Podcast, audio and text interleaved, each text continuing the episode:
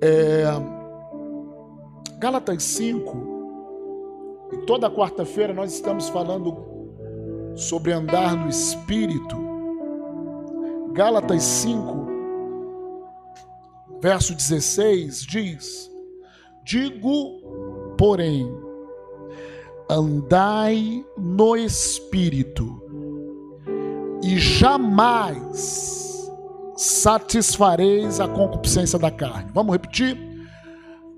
Vamos comigo. Andai no Espírito e jamais satisfareis a concupiscência da carne. Se está falando que você jamais vai satisfazer, porque existe uma inclinação. Concupiscência, essa palavra significa um desejo ardente. Existe um desejo ardente para a carne. Porque essa igreja, essa carta foi escrita para crentes, para pessoas que nasceram de novo para pessoas cheias do Espírito Santo, que foram batizadas com o Espírito Santo. Porém, Paulo estava falando, gente, olha, agora que você foi, nasceu de novo, que vocês foram batizados no Espírito Santo, vocês têm uma modo, uma maneira de viver. Dodô, ele cantou aqui, tu és a minha maneira de pensar e de decidir. Tu és a minha maneira de viver. Agora que eu aceitei a Jesus, agora que eu fui cheio do Espírito Santo, eu tenho condições de viver uma vida que anda no Espírito.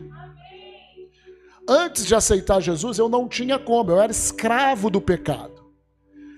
Eu tinha uma natureza de pecado.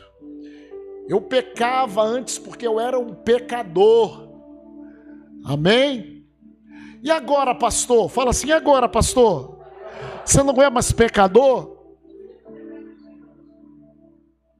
Fala, gente, você não é mais pecador?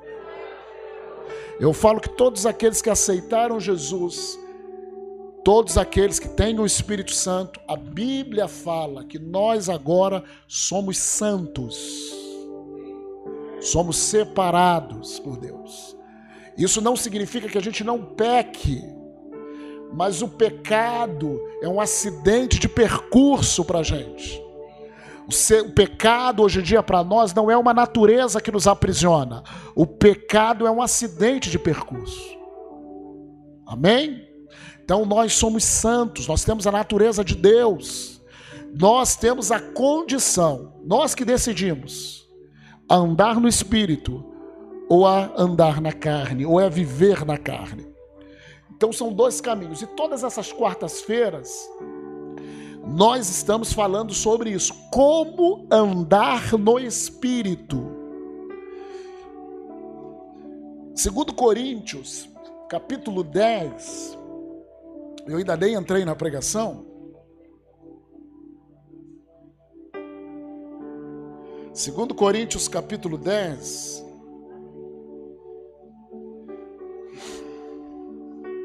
ele fala assim, no verso 3, 2 Coríntios 10, 3, ele fala assim: Porque, embora andando na carne, esse andando na carne significa vivendo, existindo. Todos nós temos um corpo. Esse andando na carne, aqui nesse texto, é vivendo, né? Num corpo, amém? Quem, quem tem um corpo aí diz amém? Quem, de, quem não tem um corpo diz glória a Deus. Todos nós temos um corpo, amém?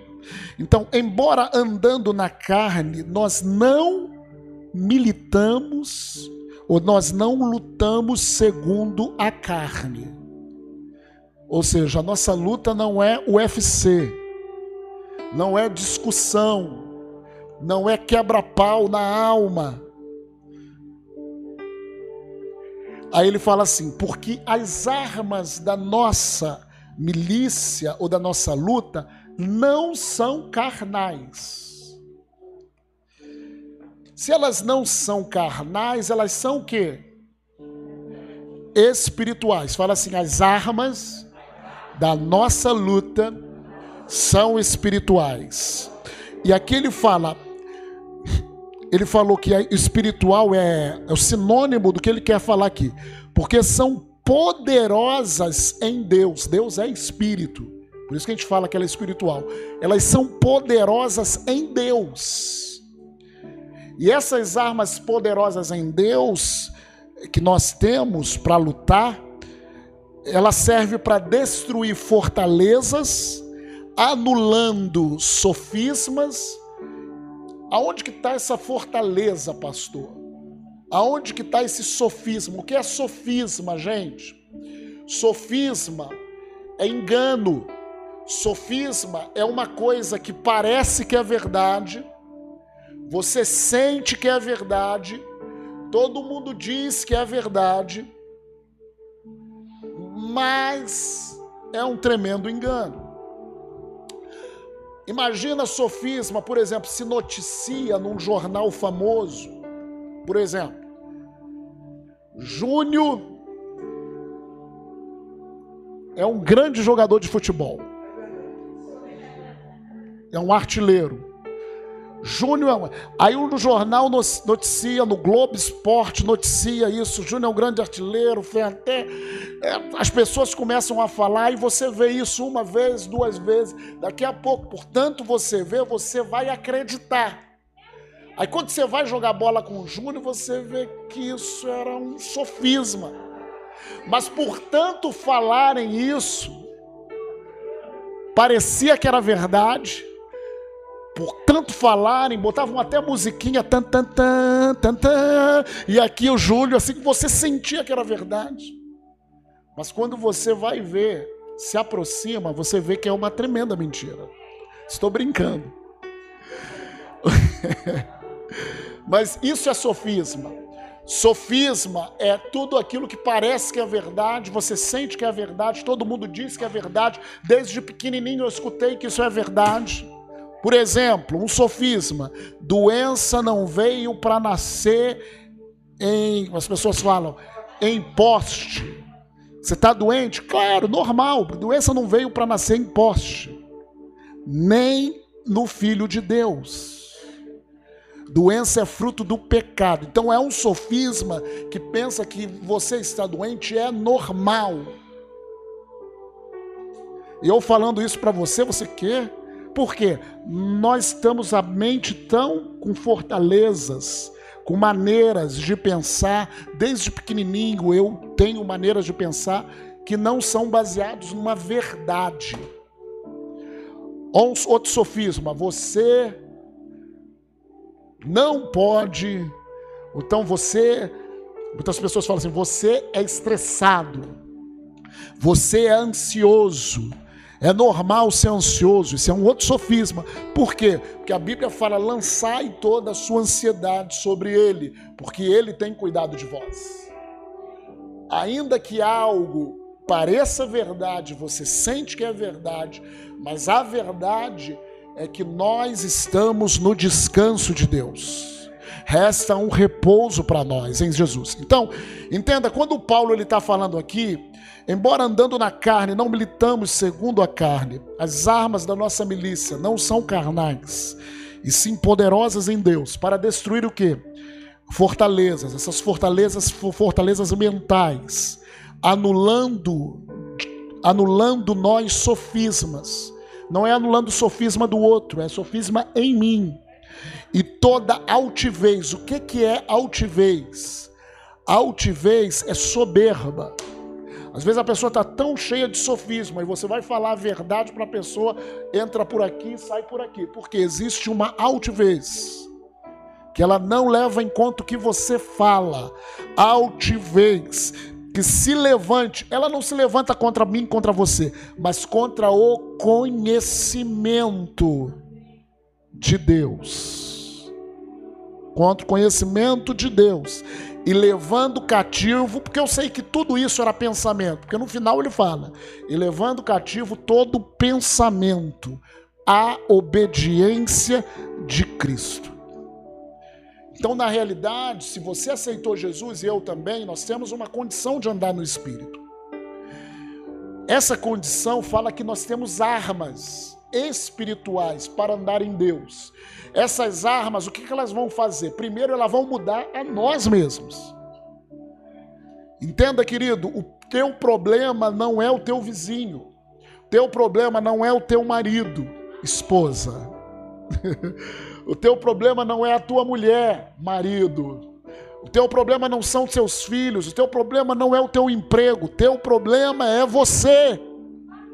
É a maneira com que você vê as coisas, é a maneira com que você reage às coisas, é a maneira com que você luta em relação às coisas. Então, esse é o nosso grande problema. Mas Deus nos deu armas poderosas para vencer e para libertar pessoas. Amém? Então, essas armas são espirituais. Todas as quartas nós estamos falando de armas ou de práticas espirituais poderosas em Deus para te libertar, para libertar te, teu pensamento, libertar as tuas emoções, libertar essas doenças psicossomáticas, emocionais. Você entenda, querido, que Jesus é o melhor antibiótico para o nosso corpo e é o melhor remédio para a nossa alma. Jesus é o melhor remédio. A Bíblia diz: enviou a sua palavra e os sarou e os livrou de todo, de, de tudo aquilo que era mortal. A palavra de Deus ela é cura para nós, mas não só para o nosso corpo físico, mas para as nossas emoções. Então, essas práticas espirituais que nós estamos aqui falando, reunião atrás de reunião, são ferramentas poderosas para te libertar. Amém, querido? São ferramentas poderosas para você andar como Jesus andou nessa terra.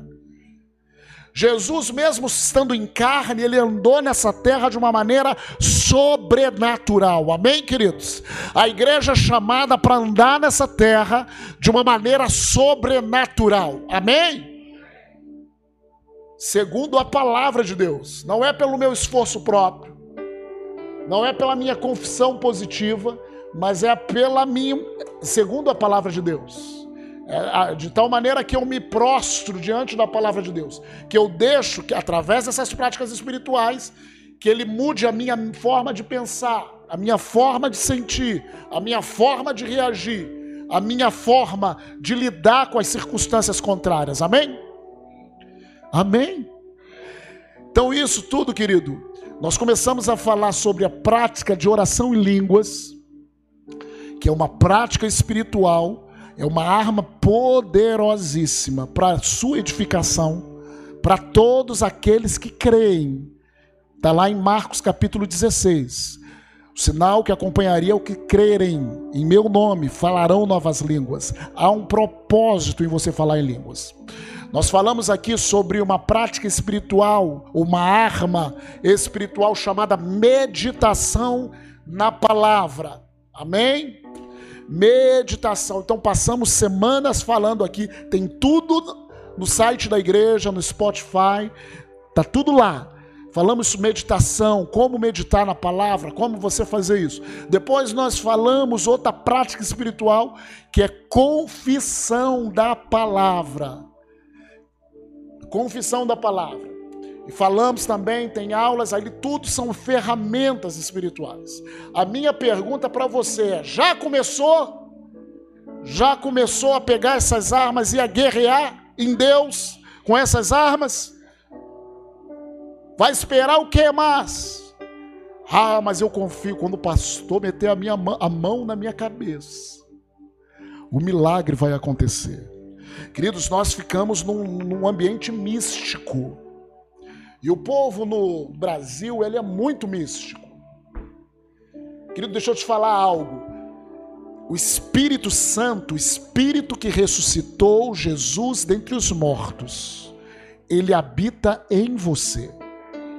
E esse mesmo Espírito que ressuscitou Jesus entre os mortos, ele traz vida ao teu corpo mortal. Às vezes nós dependemos de um líder, às vezes nós dependemos de um pastor, e o Senhor quer ter comunhão com você. E nós estamos apresentando armas, ferramentas, para que você ande no Espírito e seja mais do que vencedor. Então falamos sobre oração em línguas, meditação na palavra, confissão da palavra. E o pastor Roberto, duas ministrações, começou a falar sobre louvor como uma prática espiritual, prática pessoal. Deixa eu falar algo para você. Louvor não é esse momento que nós temos aqui. Às vezes, quando falando assim, tanto que eu falei para ele, Beto, vamos mudar a nomenclatura, que nós falamos ministérios de louvor, e parece que na cabeça dos irmãos, acha que só quem exerce um ministério de louvor é quem canta ou toca um instrumento. Na realidade, o que nós fazemos aqui é trabalhamos com música. Com música que por causa da, das letras são louvores, são adoração, amém? São, são músicas de louvor, são músicas de louvor. Na realidade, isso aqui é um ministério de música. Louvor é uma prática espiritual, quer seja com música, quer seja sem música, que todo filho de Deus deve fazer, deve praticar. E é isso que nós vamos falar. Mesmo em tempos difíceis. Melhor, principalmente em tempos difíceis. Você deve levantar um louvor. Nós vamos trabalhar com isso em Hebreus capítulo 13.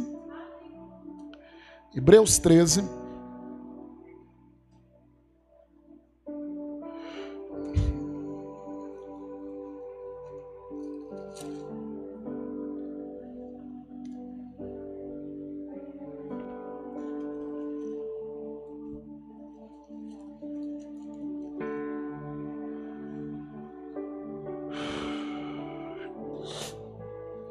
Hebreus 13, verso.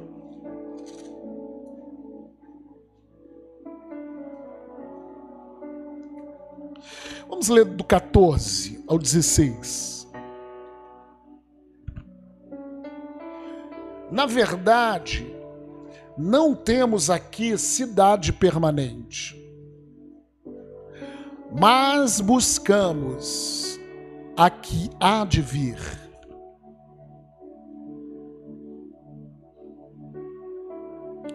Verso 15: Por meio de Jesus, pois, ofereçamos a Deus.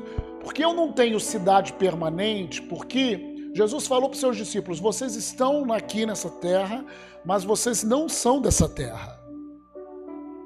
Você entende isso, querido? Que você não é. Você é um cidadão. Quando você aceitou Jesus, você passou a ser um cidadão dos céus dos céus. Por meio de Jesus, verso 15, pois ofereçamos a Deus, ofereçamos a Deus sempre, ofereçamos a Deus, ofereçamos a Deus, novamente, ofereçamos a Deus. Esse sempre significa constantemente continuamente. Eu ofereço, eu, eu ofereço hoje, eu ofereço amanhã, eu ofereço depois amanhã, sempre, continuamente, todos os dias. Ofereçamos a Deus o que? Sacrifício de louvor. Fala comigo, sacrifício de louvor. Quando a Bíblia fala sacrifício, é porque não é algo fácil. Quando fala sacrifício, não significa algo que sempre você vai querer fazer. Quando eu, quando eu falo assim, por exemplo, poxa, hoje foi um sacrifício vir à igreja. Significa que talvez você estava cansado, teu corpo queria ficar em casa, tua alma queria ver outra coisa, mas você decidiu, mesmo o corpo não querendo, mesmo, sabe, você, ah, eu vou na igreja. Então você teve o que? Um esforço, teve um sacrifício, você ofereceu o seu corpo para vir à igreja. E querido, a vida do cristão é uma vida de sacrifício. Por quê? Por causa dessa luta. Luta entre o espírito renascido e uma carne que quer as coisas de baixo. A carne te puxa para baixo e o espírito te puxa para cima. A carne te puxa para baixo, o espírito te puxa para cima. Pastor, está uma luta tremenda em mim. Se, eu sou, se você falar assim, pastor, está uma luta, às vezes eu ganho, às vezes eu perco. Amém. Amém, pastor? Amém. Porque se você está na luta, você está bem. Mas se você se rende à carne, ah, agora vou lutar, não, vou deixar. Deixa a vida me levar. Na realidade, você está cantando, deixa o capeta me levar. Deixa a carne me levar. Não, querido. Deus te chama para a guerra. Deus te dá armas espirituais. Deus ele não tem crianças. Claro, quando nós aceitamos Jesus, nós somos crianças, nós somos menininhos, nós somos filhos do Senhor, mas Deus ele quer te armar, meu filho um guerreiro nessa geração. As armas, sacrifício de louvor. Então, sacrifício fala de algo que não é fácil, algo que você não faz naturalmente. Querido, se você não se disciplinar para louvar ao Senhor, você não vai louvar. Você não faz isso naturalmente que a tua alma não quer fazer isso, mas isso tem benefícios, isso tem resultado para mim e para você. Sacrifício de louvor. A palavra louvor significa elogio, aqui especificamente, oferta de gratidão. Então esse texto ele fala assim: por meio de Jesus, pois, ofereçamos a Deus sempre Sempre é hoje sim, amanhã também, depois também, um sacrifício de louvor. Agora, o que é isso, pastor? Fala para mim, o que é isso, pastor? O que é sacrifício? Aí a Bíblia continua: que é, no original, isto é. Aí está explicando a outra parte. Sacrifício de louvor é um fruto de lábios ou de bocas que confessam, fruto de lábios que confessam o seu nome. Lábios é boca, é nossa boca.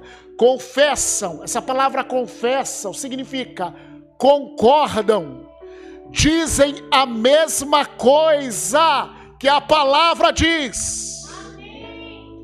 Isso que é confessam. Confessam, então é que concordam, que dizem a mesma coisa que a palavra diz. O seu nome. Então, sacrifício de louvor são lábios que confessam, que dizem a mesma coisa que a palavra diz a respeito do nome de Jesus. Não é, entenda, não é simplesmente confessar Jesus, Jesus, Jesus, não é isso. O nome significa tudo aquilo que abrange esse nome. A Bíblia diz: seu nome será maravilhoso, conselheiro, Pai da eternidade, príncipe da paz.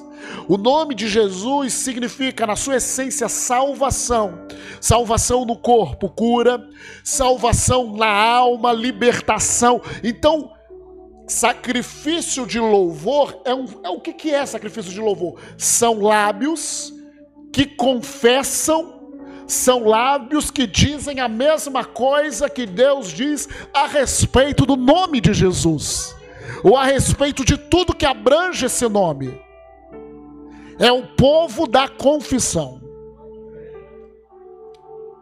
Aleluia!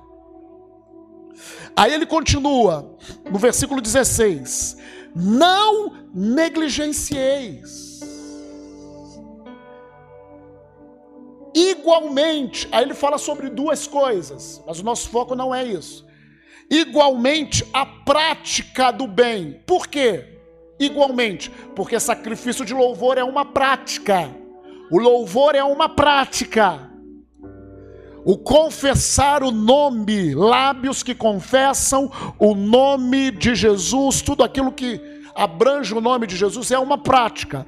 Não negligeis igualmente a prática. Há uma outra prática do bem e a mútua cooperação, que isso aqui é a prática da coinonia, a prática da comunhão dos irmãos. A mútua cooperação, essa palavra no original é koinonia, é a comunhão dos irmãos. Aí ele continua, pois com tais sacrifícios, ou seja, sacrifício de louvor, que lábios que confessam o nome de Jesus, a prática do bem, a coinonia, com tais sacrifícios, Deus se compraz, Deus se agrada, Deus fica muito contente. Deus fala assim: uhul, se alegra demais. Amém? Então, nós nessa noite estamos falando sobre prática do louvor. Então, eu já começo a tirar algumas vendas. Louvor é uma prática que confessa, que fala a mesma coisa que a Bíblia diz a respeito da obra de Jesus, a respeito do nome de Jesus, é tudo aquilo que envolve o nome. Louvor não é música. A música pode conter louvor. Mas louvor é quando o filho e a filha de Deus se levanta e confessa através dos seus lábios, não é mentalizado, não pensa, ela sai dos lábios. Não é algo que você pensa, é algo que sai da tua boca. Algo que sai da tua boca sobre o nome de Jesus, de acordo com a palavra de Deus. Amém? E aqui fala que essa prática agrada a Deus. Por que agrada a Deus? Porque quando nós confessamos sobre o que Jesus é, sobre o nome de Jesus. Quando nós louvamos, isso precisa, para sair da nossa boca, de eu exercer a minha fé. De eu simplesmente pegar as minhas emoções naquele momento, se eu decido, eu vou louvar ao Senhor continuamente, sempre eu vou oferecer sacrifício de louvor. É uma decisão. Quer eu esteja com sono, quer eu não esteja com sono. Quer eu esteja com vontade, quer eu não esteja com vontade. Mas eu vou fazer isso. Então, quando você decide fazer isso, isso agrada. A Bíblia diz agrada a Deus. Por que agrada a Deus? Porque para você fazer isso, você precisa de uma coisa básica, chamada fé. Fala comigo, para eu, para que eu possa oferecer sacrifício de louvor continuamente eu preciso de fé. Por quê? Porque Hebreus capítulo 11, verso 6. Hebreus 11, 6, ele fala assim: sem fé é impossível agradar a Deus. Logo, se eu estou exercendo sacrifício de louvor, e a Bíblia diz que com tais sacrifícios Deus se agrada, é porque esse sacrifício está regado, banhado em fé. Sem fé é impossível agradar a Deus. Amém? Aí até aí tudo legal? Vai para Hebreus capítulo 4. Então nós entendemos até aqui que louvor, sacrifício de louvor, louvor é uma prática. Sacrifício de louvor é uma prática que eu tenho que fazer constantemente uma prática espiritual, é uma arma espiritual, e essa arma agrada a Deus. E o sacrifício de louvor consiste na minha confissão sobre o nome de Jesus, sobre aquilo que Jesus faz. Em Hebreus capítulo 4, verso 12.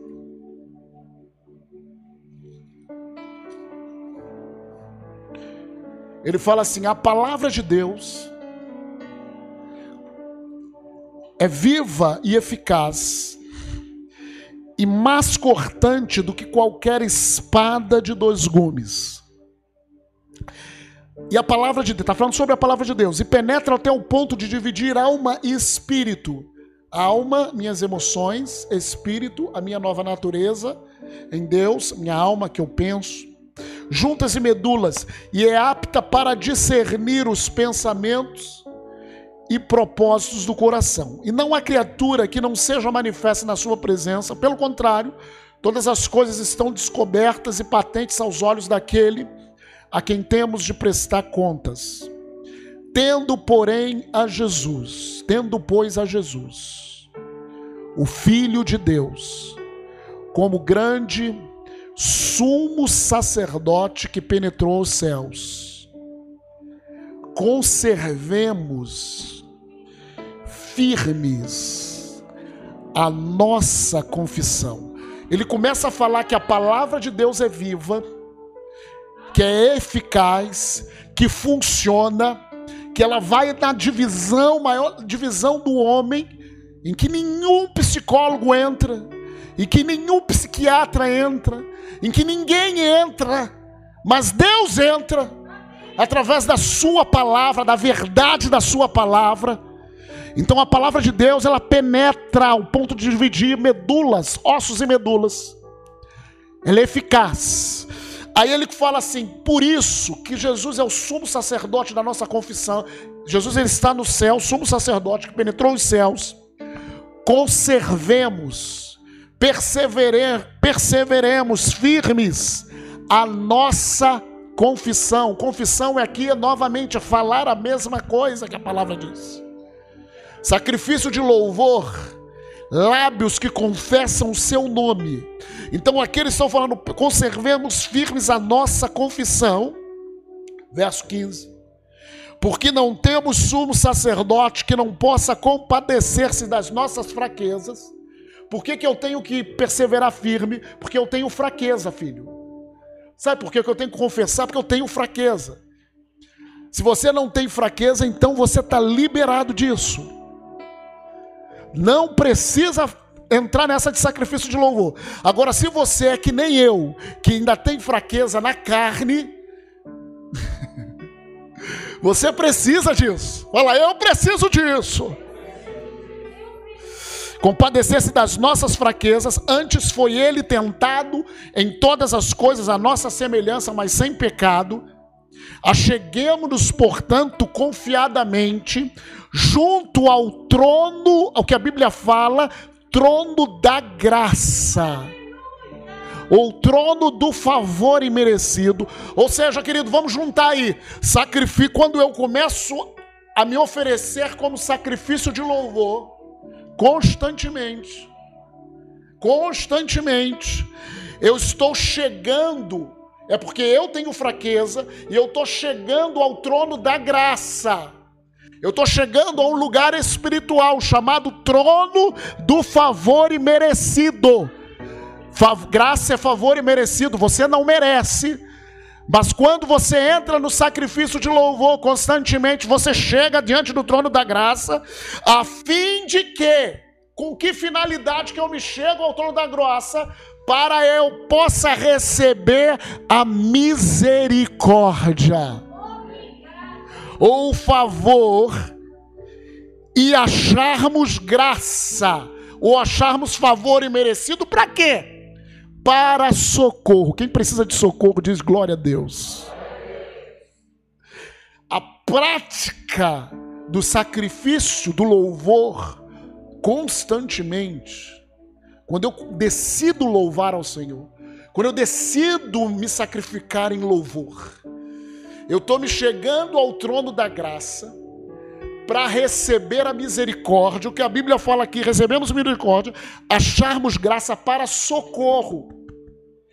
Em, finalizando, ocasião oportuna. Sabe qual é a ocasião oportuna? A Bíblia diz assim: hoje, se ouvires a voz do Senhor, não endureçais o vosso coração. Hebreus 3. Hoje é uma ocasião oportuna. Ocasião oportuna é quando a sua fraqueza se manifesta. É quando a sua dificuldade se manifesta. Naquele momento que você viu essas dificuldades se manifestar, é o momento de constantemente se oferecer em sacrifício de louvor. Constantemente, constantemente louvo hoje, louvo amanhã, louvo de manhã. É, é que nem antibiótico, né, querido? de 8 em 8 horas. Eu vou louvar ao Senhor de 8 em 8 horas. Leio Lagoa, depois tá. E você, no antibiótico, quando você toma antibiótico, você tem que tomar o quê? Uns 8 dias, não é isso? 7, 8 dias para fazer efeito. Aí o médico fala assim: ó, você vai tomar, depois de uns dois, três dias já vai começar um efeito, mas não interrompa.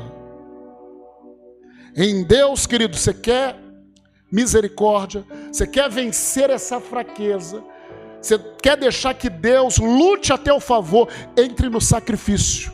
Constantemente, sacrifício de louvor hoje, amanhã, e Ele ver a tua fraqueza, mas eu me entrego. Eu me entrego em louvor a Ele. Eu confesso, fruto de lábios que confessam o seu nome. E quando eu faço isso, eu me achego ao trono da graça e quando eu faço isso, eu recebo o que eu preciso, que é a misericórdia, na ocasião oportuna. Querido, sobre a prática do louvor, entenda que essas práticas, elas são muito, estão muito perto uma da outra. Por exemplo, é através da oração em línguas e meditação na palavra que eu recebo a palavra viva no meu coração. Eu começo a meditar na palavra, aí eu começo a entender o que Deus fala sobre cura, o que Deus fala sobre família, o que Deus fala sobre finança, o que Deus fala sobre todo o assunto dessa terra. Tudo que você precisa está na palavra. Então, através da meditação, eu recebo revelação no meu coração. Quando eu recebo essa revelação, eu começo a confessar a palavra. Por exemplo, Isaías 53, 3, 4, ele fala assim: certamente ele levou sobre si todas as, as nossas dores. E eu recebo isso no meu coração. E eu estou debaixo de uma luta de enfermidade, seja ela física, seja ela emocional. Aí eu pego, através da meditação, recebi essa, essa revelação, eu começo a confessar a palavra. Deixa eu te falar como que é parecido. O que é confessar? Confessar a palavra é confessar exatamente o que diz as Escrituras. Certamente Ele levou sobre si todas as minhas dores. Certamente Ele levou sobre si todas as minhas dores. Aí daqui a pouco, querido, eu transformo isso em louvor. O que é o louvor? Olha só, eu estou confessando a palavra, eu meditei, eu estou confessando a palavra. Louvor é: Jesus, tu és a minha cura. Jesus, eu te agradeço porque tu és a minha cura. Eu começo a louvar, elogiar a Ele por, esse, por Ele ser a minha cura.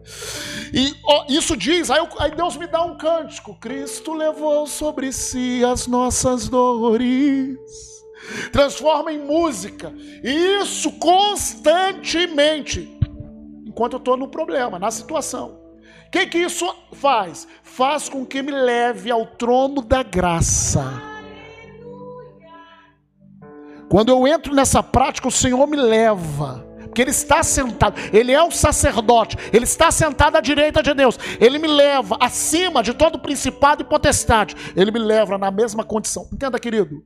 Às vezes nós queremos assim: Deus, olha para a minha condição, vem aqui e me salva. Só que o Evangelho fala o seguinte: ele está lá. Eu entro em louvor. Eu entro em confissão. Confessando o nome dele. Na realidade, espiritualmente, ele me faz assim, ó. Eu saio daqui e vou para onde ele está. Porque a minha vitória é nele. Ele se compadece de mim, me dando práticas espirituais.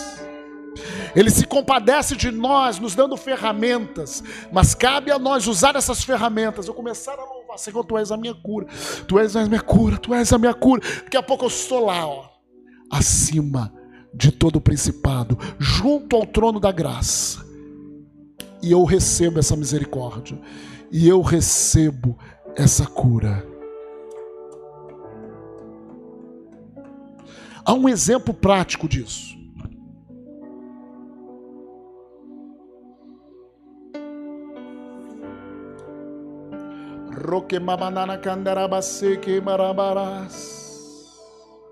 Eu vou te dar um exemplo prático agora de tudo aquilo que eu falei.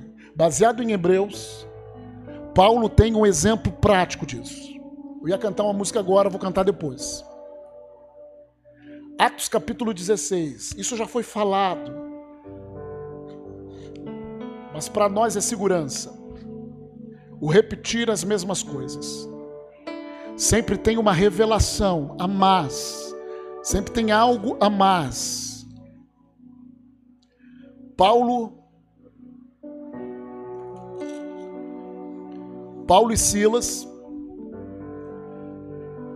estava pregando o evangelho em Atos capítulo 16 em Filipos. E diz que ele foi e diz que no verso 16 que veio uma jovem adivinhadora falando algo, um falso profeta, falando algo, ah, eles são homens de Deus, e todo dia falava a mesma coisa. E Paulo se indignou, ele repreendeu aquele espírito maligno, falou: Espírito, eu te, eu te ordeno, sai. Só que essa pessoa, ela dava lucro para os seus senhores pelas adivinhações que ela fazia. E no verso 19 fala que, que os senhores, vendo que lhes desfizera a esperança do lucro, agarrando Paulo e Silas, que estavam pregando sobre o evangelho, arrastaram para a praça a presença das autoridades. Levaram aos pretores, disseram: Esses homens, sendo judeus, perturbam a nossa cidade, propagando costumes que não podemos receber nem praticar, porque somos romanos. Levantou-se a multidão unida contra eles e os pretores, rasgando-lhes as vestes, mandaram dar uma surra nesses caras, soitá-lo com varas.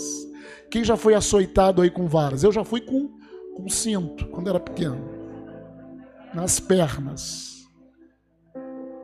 Eu fui açoitado com cinto. Ruim era quando pegava a fivela, né? a parte da fivela e batia.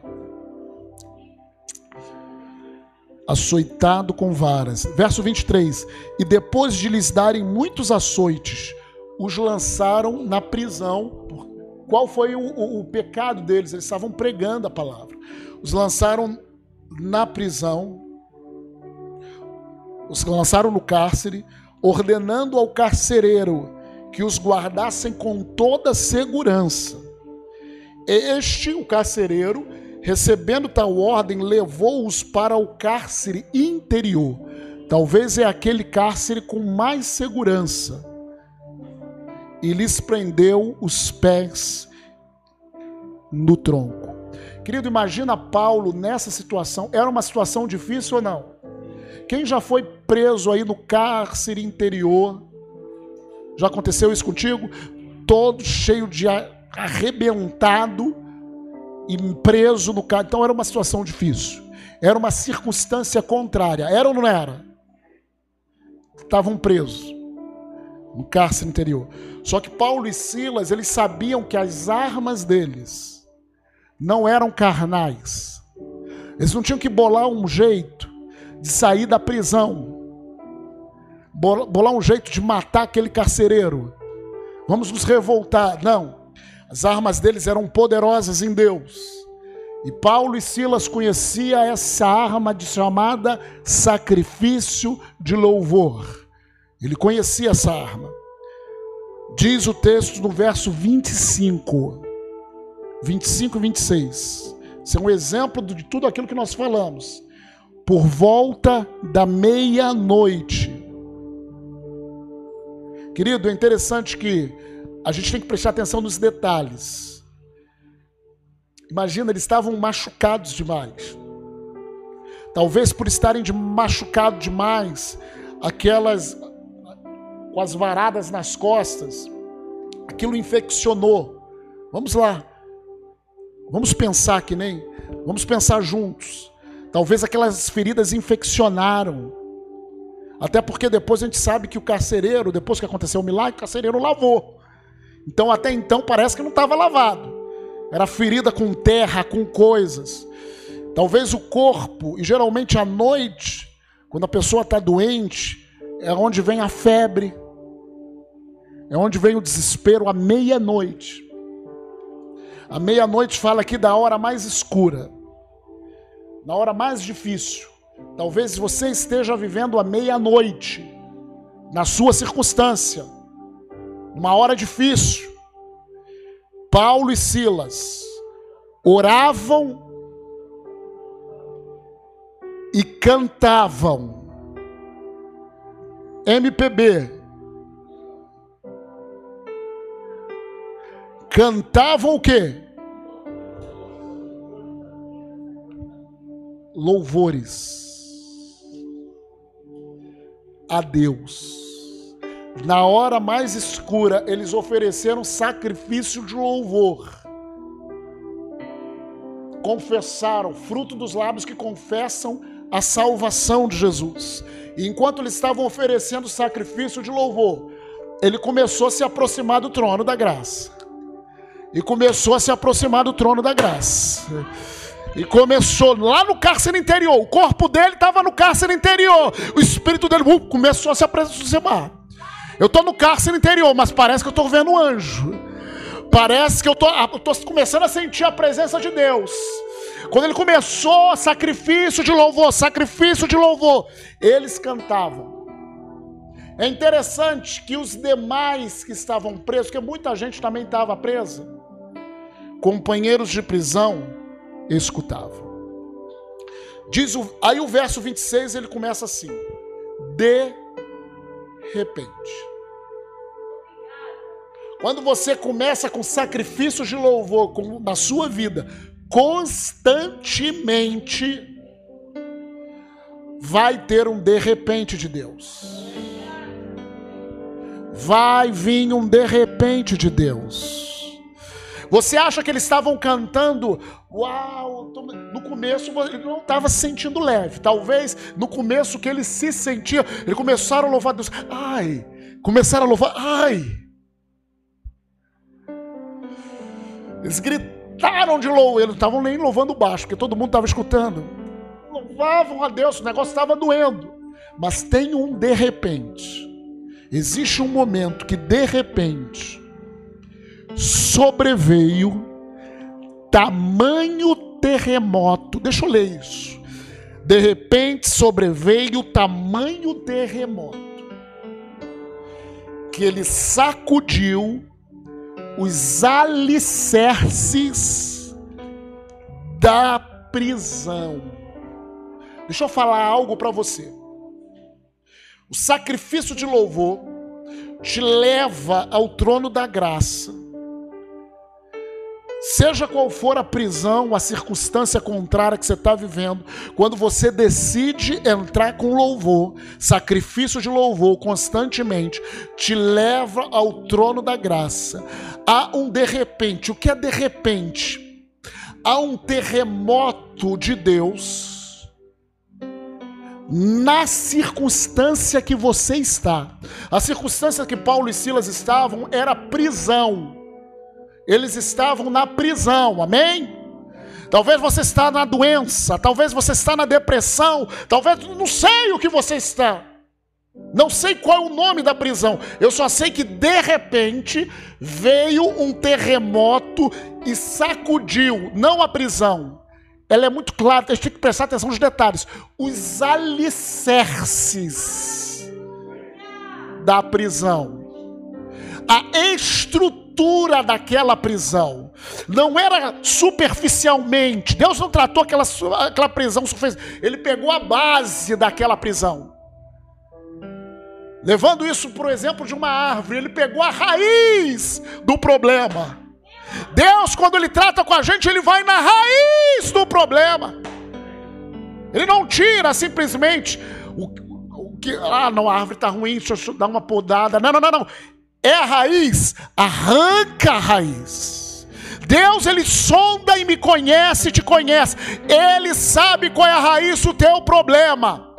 Mas se você começa a se entregar a ele, se entregar a ele em louvor, se entregar a ele em louvor, o de repente de Deus vem um terremoto celestial na sua circunstância, que vai abalar o que? A raiz do teu problema, os alicerces.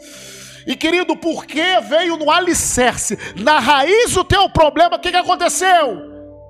A cadeia se abriu. Por que, que Deus teve que abelar o alicerce? Deus poderia fazer assim e abrir a cadeia. Mas aqui, eu creio que Deus estava nos mostrando o princípio do louvor. Ele vai na raiz, no alicerce do nosso problema. Ele nos cura. O louvor a Deus é uma arma poderosa que nos liberta, nos cura, nos transforma. E as cadeias se abriram. E diz o texto, não só deles. Hum, aí que eu, aí, gente, abre os olhos, meus irmãos. Abriram-se não só a cadeia deles, mas todas, de todos aqueles que escutavam ele cantar no meio das circunstâncias. Pastor, a situação que eu estou vivendo é na minha casa. Trono de louvor. Trono de louvor. Trono de louvor. Vai ter um de repente vai vir na, na base dessa prisão e vai libertar a sua vida quanto daqueles que não conhecem a Jesus. Eles vão ter oportunidade de serem libertos das cadeias do diabo através da sua vida. Tudo que Deus dá é para a gente e superabunda para nossa família. É superabundante. Quem está preso na sua casa? Deus está dando palavra profética para um e para outro. Quem está preso na sua casa? E o que você tem feito, meu filho? Se você tem um violão, você pode todo dia. Essa é experiência de Azaf Borba. Todo dia ele entrava no quarto dele, em 1970 e pouco, adorando ao Senhor, louvando, louvando. Toda a sua família foi liberta que, que você está fazendo? É lá na sua casa. Bota um trono de louvor.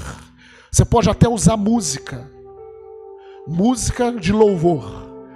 Mas o importante é você louvar ao Senhor. O importante é você entrar nesse trono da graça.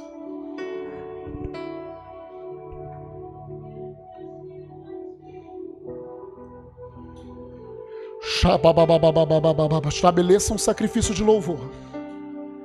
Estabeleça um sacrifício de louvor em sua casa.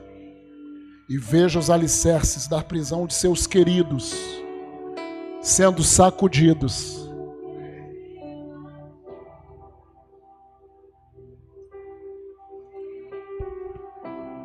Feche os seus olhos.